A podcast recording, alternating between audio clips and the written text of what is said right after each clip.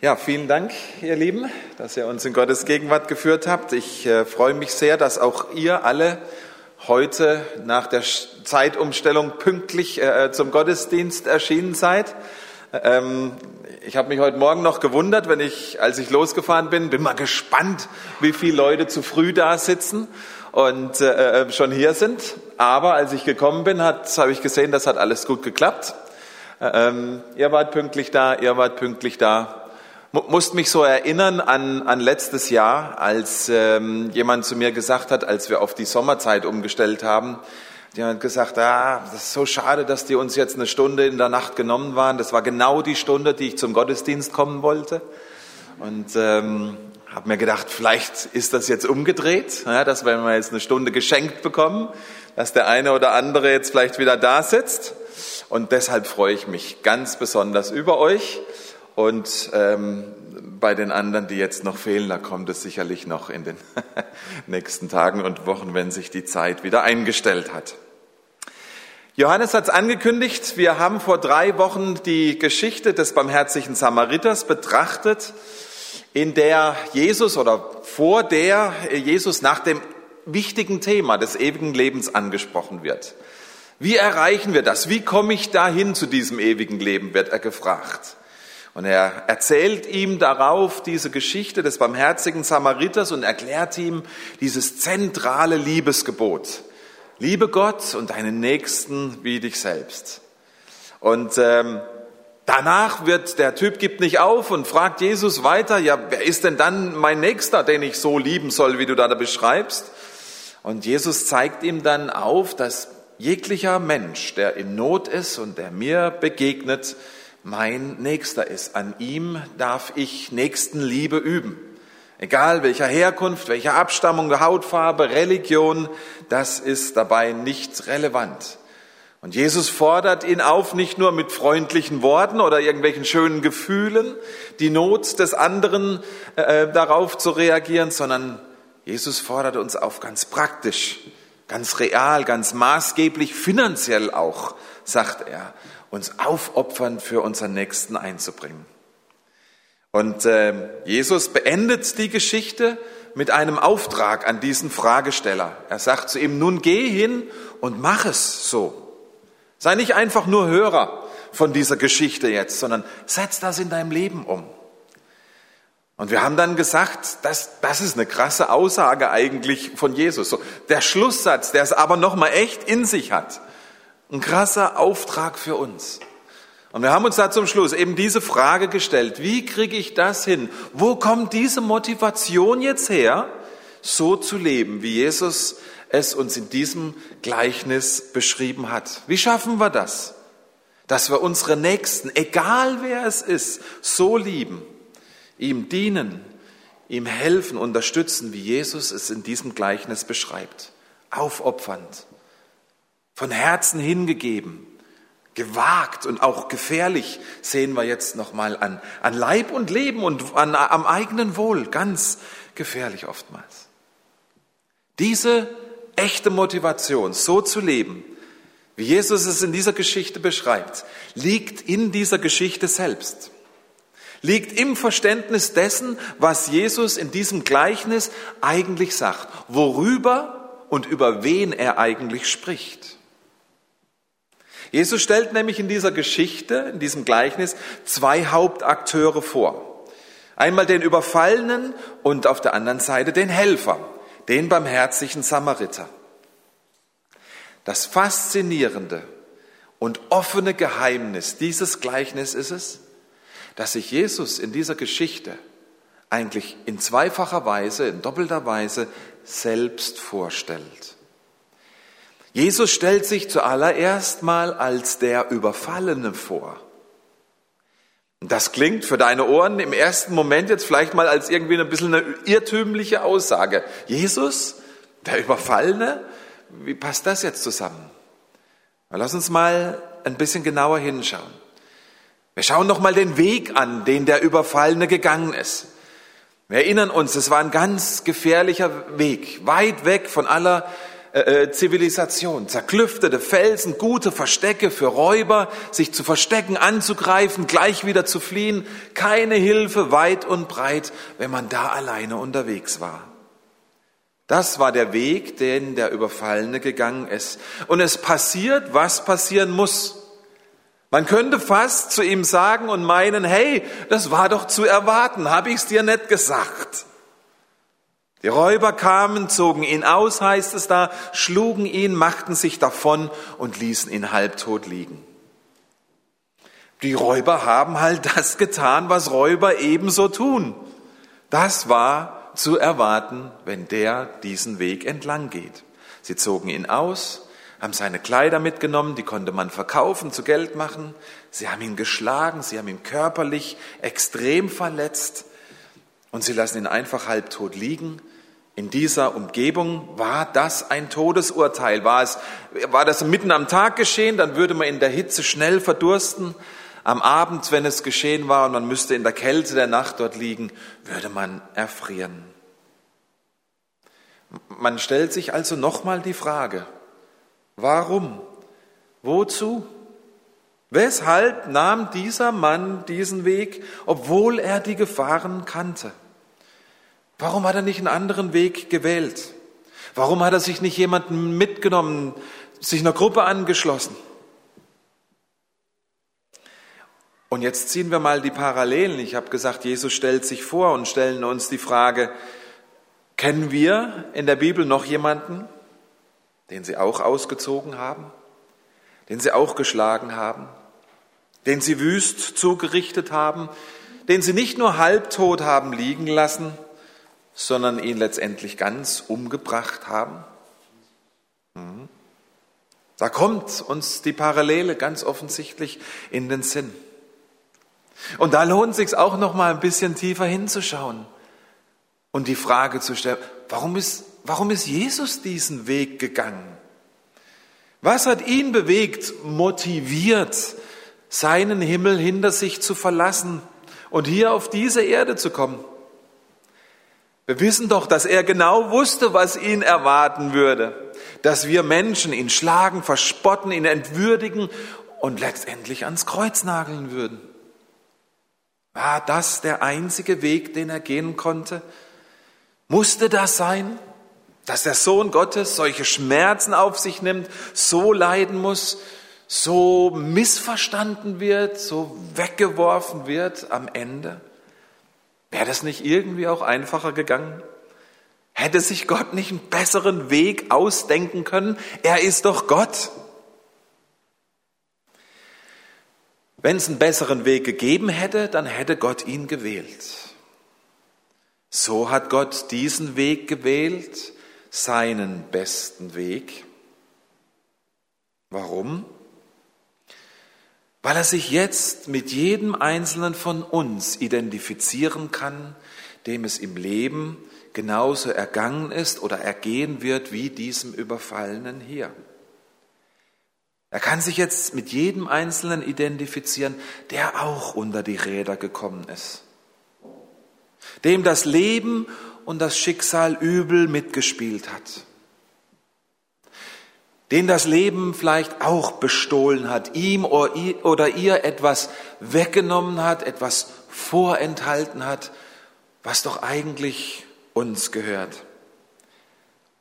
Den das Leben in Lebenssituationen gebracht hat, aus die wir nicht mehr alleine rauskommen, aus denen wir nicht mehr rauskommen, wo man alleine einfach jetzt nichts mehr tun kann. Jesus ist diesen Weg gegangen er ist genau da gewesen und versteht uns deshalb jetzt, weil er es selbst erlebt hat. Wir sind nicht mehr alleine in unseren Lebenssituationen, auch wenn wir uns manchmal so fühlen. Warum? Weil Jesus selbst schon da war und jetzt bei uns ist, in der Lebenssituation, in der wir stehen, wie schwierig sie auch sein mag, Wirklich ganz egal, was es auch ist. Die Liebe zu dir, die Sehnsucht nach uns Menschen, die hat ihn bewegt, diesen Weg zu gehen und keinen anderen. Seine Herrlichkeit, seine Sicherheit, seinen Komfort des Himmels zurückzulassen und diesen Weg zu gehen auf dieser Welt, der für ihn Leid und Schmerzen und den sicheren Tod bedeutet hat. Manche nennen es Dummheit. Andere beschreiben es als die größte Liebe, die es jemals gegeben hat. Eine göttliche Liebe, die wir Menschen gar nicht begreifen können, die wir nicht selbst aus uns heraus produzieren können. Es ist eine Liebe, die wir eigentlich nur annehmen können, uns beschenken lassen von ihr für dieses Leben und für diese Lebenssituationen, in denen wir stehen, die uns der Herr, die uns Gott, die uns dieses Leben zuweist. Deshalb stellt sich Jesus in dieser Geschichte als der Überfallene vor. Er hat es selbst so erlebt. Aber Jesus stellt sich auch als der wahre barmherzige Samariter vor. Das, was der barmherzige Samariter hier macht, ist ja eigentlich was ähnliches, was der im Überfallenen, was der Überfallene auch getan hat. Er bringt sich selbst in äußerste Gefahr. Er, er wusste, diese Strecke, die wurde von Kaufleuten, von Samariern ganz oft benutzt. Er wusste, in welche Gefahr er sich auf dieser Strecke bringen wird. Und als er zu dieser Stelle des Unfalls kam, des Überfalls, da, da wurde es ihm noch mal mehr bewusst. Da musste er jetzt eine ganz konkrete, bewusste Entscheidung für sich treffen. Halte ich an? Helfe ich? Bringe ich mich weiter in Gefahr? Noch mehr, als ich es schon bin? Und es ist schon klar, ne? den Priestern und den Leviten, für die wäre das nicht so gefährlich gewesen, zu helfen in dieser Situation. Wir wissen, die kamen vom Tempel, die hatten ihre vorgeschriebene Tempelkleidung an, die konnte man, da konnte man von Weitem sehen, da kamen Diener Gottes auf den Weg. Das hat sie geschützt. Einen Tempeldiener in der damaligen Zeit hat man nicht überfallen. Das war selbst den Räubern noch zu heilig. Ja, man konnte ja vom Blitz getroffen werden oder irgendwas oder die Klamotten, das waren einfach heiße Ware, die konnte man nicht verkaufen. Die beiden hätten viel einfacher helfen können, ohne sich groß in Gefahr zu begeben, aber nicht so bei dem barmherzigen Samariter. Der hatte ein wertvolles Reittier dabei, Kleidung, die man verkaufen konnte, sicherlich wertvolle Ware auch in seinem Gepäck. Und ihn zu überfallen, das war noch eine gute Tat, hatten wir letztes Mal auch gesagt. Für ihn war Hilfestellung also äußerst verzwickt, um es milde auszudrücken. Es war schlichtweg lebensgefährlich. So ist das mit Nächstenliebe manchmal. Nächstenliebe wird viel intensiver, wenn sie nicht nur etwas Gemütliches so nebenbei für mich ist. Etwas, das man so mit allen seinen anderen Aufgaben auch schnell erledigen kann. Oftmals kostet Nächstenliebe wirklich etwas und wird dadurch viel tiefer empfunden, wenn was für mich auf dem Spiel steht, wenn ich etwas wagen muss, wenn es vielleicht auch ganz riskant für mich wird. Das ist die Art Nächstenliebe, zu der Jesus uns herausfordert. Wie kommen wir dahin, ihr Lieben? Was hat diesen barmherzigen Samariter so motiviert, dass er da anhält? Wie komme ich dahin, dass ich dieser Geschichte, diesem Vorbild Jesu hier folgen kann? Es ist im Vers 33 zu finden, ein ganz kleines Wort. Der Samariter aber, der auf der Reise war, kam dahin und als er den Überfallenen sah, was passierte? Genau, du, du kommst mit der richtigen Handbewegung. Es jammerte ihn. Es jammerte ihn, was er da sah. Das griechische Wort sagt, es hat ihn tief bewegt. Bis ins Mark hat ihn das getroffen, was diesem armen Mann passiert war. Er kommt also nicht an diese Überfallstelle, sieht die Not und fängt an zu handeln, weil es halt richtig ist oder weil man es dann so macht. Nein, zuerst bewegt sich etwas in ihm. Übersetzt kann man sogar sagen, seine Eingeweide haben sich umgedreht, als er das Elend dieses Mannes sah. So sehr bewegte ihn dieses Unglück. Er zeigte körperliche Symptome davon. Dieses innere Bewegtsein bewegt ihn dann zum äußeren Handeln. Unser Inneres hat Auswirkungen auf unser Handeln, ja, es bestimmt unser Handeln. Zeig mir, was du tust, und ich sage dir, wie es in dir drinnen aussieht, was dich wirklich bewegt, was dir wirklich wichtig ist. Das Innere des Priesters und des Leviten, das wurde auch sichtbar durch ihr Handeln. Sie sahen den Bedürftigen und gehen auf der anderen Straßenseite vorüber. Sie wurden anscheinend innerlich nicht tief berührt. Warum wohl nicht? Gibt es das überhaupt?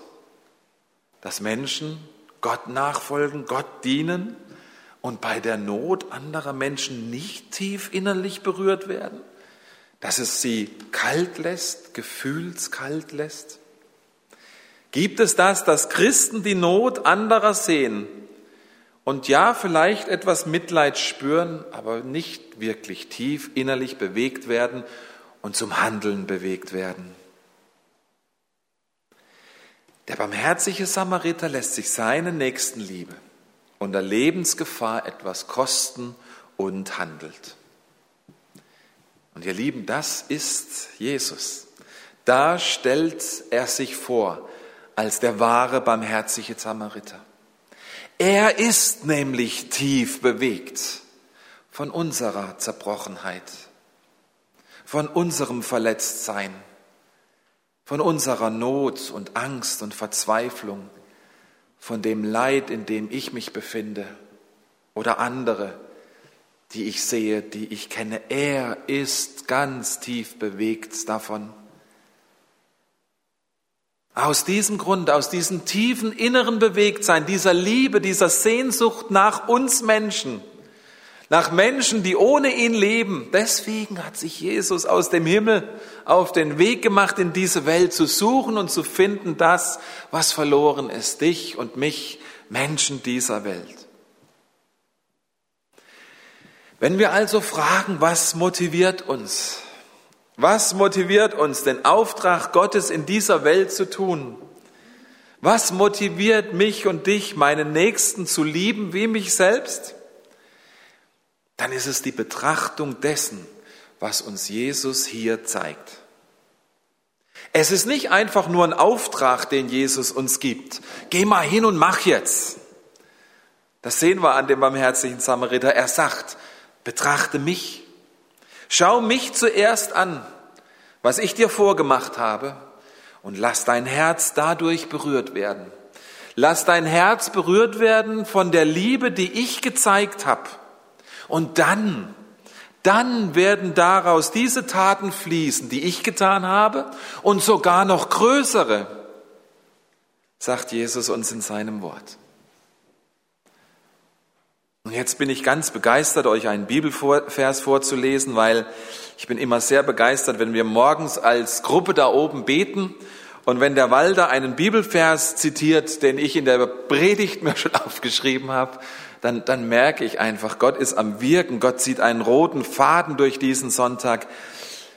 Paulus sagt nämlich in Bezug auf diesen Gedanken, ein jeglicher von euch, er sagt das zu der Gemeinde in Philippi, ein jeglicher von euch sei jetzt so gesinnt, wie Jesus Christus es auch war. Andere Übersetzung sagt, nehmt euch Jesus als Vorbild für eure eigene Gesinnung und wie war die Gesinnung von Jesus? Welches ist diese Gesinnung, in die wir verwandelt werden sollen? Da heißt es in Vers 6, obwohl er in jeder Hinsicht Gott gleich war, hielt er, es nicht, hielt er nicht selbstsüchtig daran fest, wie Gott zu sein. Nein, er verzichtete darauf und wurde zu einem Sklaven gleich. Er wurde wie jeder andere Mensch geboren und war in allem ein Mensch wie wir. Er erniedrigte sich selbst noch tiefer und war Gott gehorsam, Gehorsam bis zum Tod, bis zum schändlichen Tod am Kreuz. Das ist die Gesinnung, in die uns Jesus ruft. Und wenn wir die betrachten bei ihm, werden wir dahin verwandelt. Jesus war dem Vater im Himmel gehorsam bis zu seinem Tod am Kreuz. Er hat diesen Gehorsam, diese Unterordnung freiwillig gewählt, den Willen und den Auftrag seines Vaters hier auf dieser Welt zu erfüllen. Und Vers 5 ruft uns dazu auf, seid so gesinnt, sucht diesen Gehorsam dem Vater im Himmel gegenüber. Nicht etwas, dass wir Zähne knirschen, oh, jetzt hat mit allem, mit aller eigenen Kraft leisten und erfüllen müssen. Nein. Sondern in der Betrachtung, in der Meditation dessen, was Jesus getan hat, wird unser Herz verwandelt. Und daraus fließen diese Taten, die Jesus uns auch vorgemacht hat. Ihr Lieben, wenn wir über echte Motivation sprechen, über echte Antriebskraft, eine, eine Motivation, eine Kraft, die bleibt und trägt durch dieses ganze Leben hindurch, durch alle Höhen und Tiefen, was uns noch bevorsteht und was schon hinter uns war. Das ist die Kraft, das ist die Motivation, die uns trägt bis in alle Ewigkeit, bis ins ewige Leben. Denn das ist der Lohn, der uns dann auch erwartet. Das ist es, was der Fragesteller, was Jesus diesem Fragesteller hier in dieser Geschichte zeigen möchte, was er ihm versucht hat zu erklären. Wie komme ich zu diesem ewigen Leben? Wie lebe ich es schon hier? Wie kriege ich die Kraft dazu, dieses Liebesgebot in dieser Welt zu erfüllen? Herr, wie? In der Betrachtung, was Jesus uns vorgemacht hat wird unser Herz verwandelt. Und ich möchte uns, möchte euch ermutigen. Nehmt euch diese Woche vielleicht einmal Zeit und meditiert über diese Geschichte des barmherzigen Samariters oder über diesen Text, den ich gerade vorgelesen habe, Philippa 2 ab Vers 5 und betrachtet diese Geschichte mal unter diesen neuen Gesichtspunkten, dass Jesus sich selbst in dieser Geschichte vorstellt. Er fordert uns nicht einfach auf, etwas zu tun, zu handeln, sondern er zeigt sich selbst und darin wird mein Herz verändert. Nehmt euch vielleicht mal in eurer täglichen stillen Zeit mal eine ganze Woche lang eine Geschichte vor, einen Text. Beobachtet ihn mal, meditiert mal darüber, wie Gott jeden Morgen einen ganz neuen Aspekt in dieser selben Geschichte, neuen Inhalt herausschält für euer Herz, dass sich in eurem Herz dann zur Veränderung entfalten darf. Das ist so spannend, das zu erleben. Wer möchte, kann dann gerne auch mehr mit mir ein bisschen teilen, was in dieser Woche, in dieser äh, äh, Geschichte ihm an Erkenntnis gekommen ist. Und vielleicht sogar dann hier im Gottesdienst uns mitteilen. Wie hat Gott dein Herz bewegt durch diese Liebe, die du erkannt hast? Lasst uns noch einmal miteinander beten.